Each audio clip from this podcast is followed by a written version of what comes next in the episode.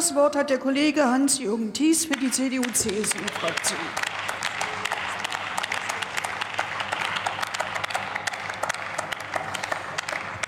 Sehr geehrte Frau Präsidentin, liebe Kolleginnen und Kollegen! Die Nahrungsmittelpreise sind in den zurückliegenden zwölf Monaten, Frau Kollegin Ladendorf hat es eben auch schon erwähnt, um 22 Prozent gestiegen.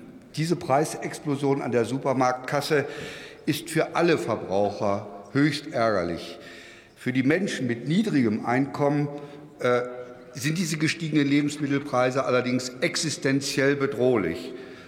Eine hohe Inflation ist und bleibt eben in höchstem Maße unsozial.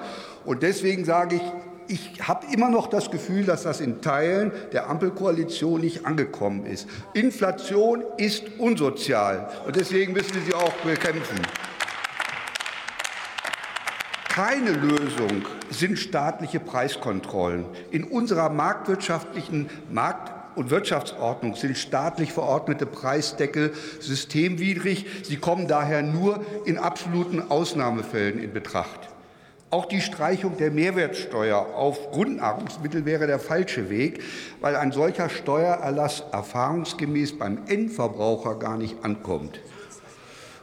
Was muss die Bundesregierung also tun, um die Preisexplosion an der Supermarktkasse zu stoppen?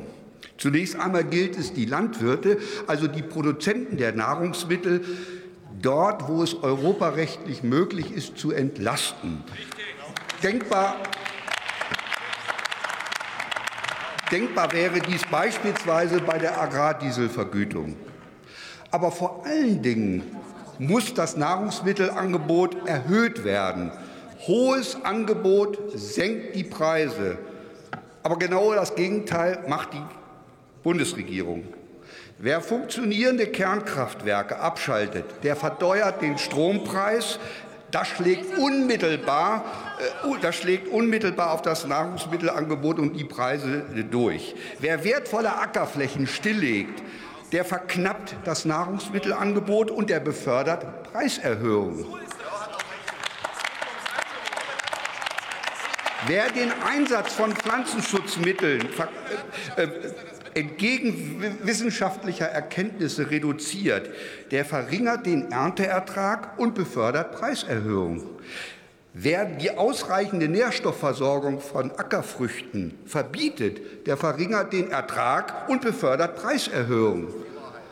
Wer die Zulassung von neuen Züchtungsmethoden verhindert, der verhindert eine Verbesserung der Ernteerträge und der befördert Preiserhöhungen.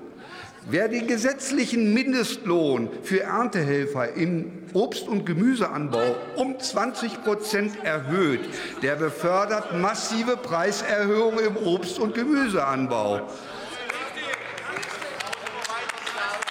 Wer die Nutztierhaltung durch immer strengere Auflagen reduziert, der befördert Preiserhöhungen bei Fleisch- und Wurstwaren und bei Milchprodukten.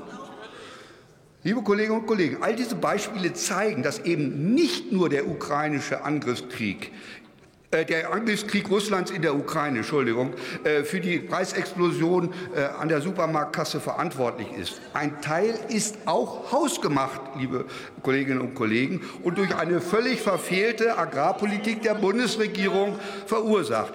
Deshalb fordern wir Bundesminister Özdemir, der leider heute nicht hier ist, auf, die Zeitenwende endlich auch in der Agrar- und Ernährungspolitik umzusetzen. Setzen Sie endlich die richtigen Prioritäten, können wir der Bundesregierung nur sagen. Anstatt sich für die Legalisierung von Cannabis und von Containern äh, einzusetzen, sollte sich die Bundesregierung äh, in erster Linie darum kümmern, das heimische Nahrungsmittelangebot zu vergrößern. Dann werden auch die Preise an der Supermarktkasse äh, wieder sinken. Vielen herzlichen Dank.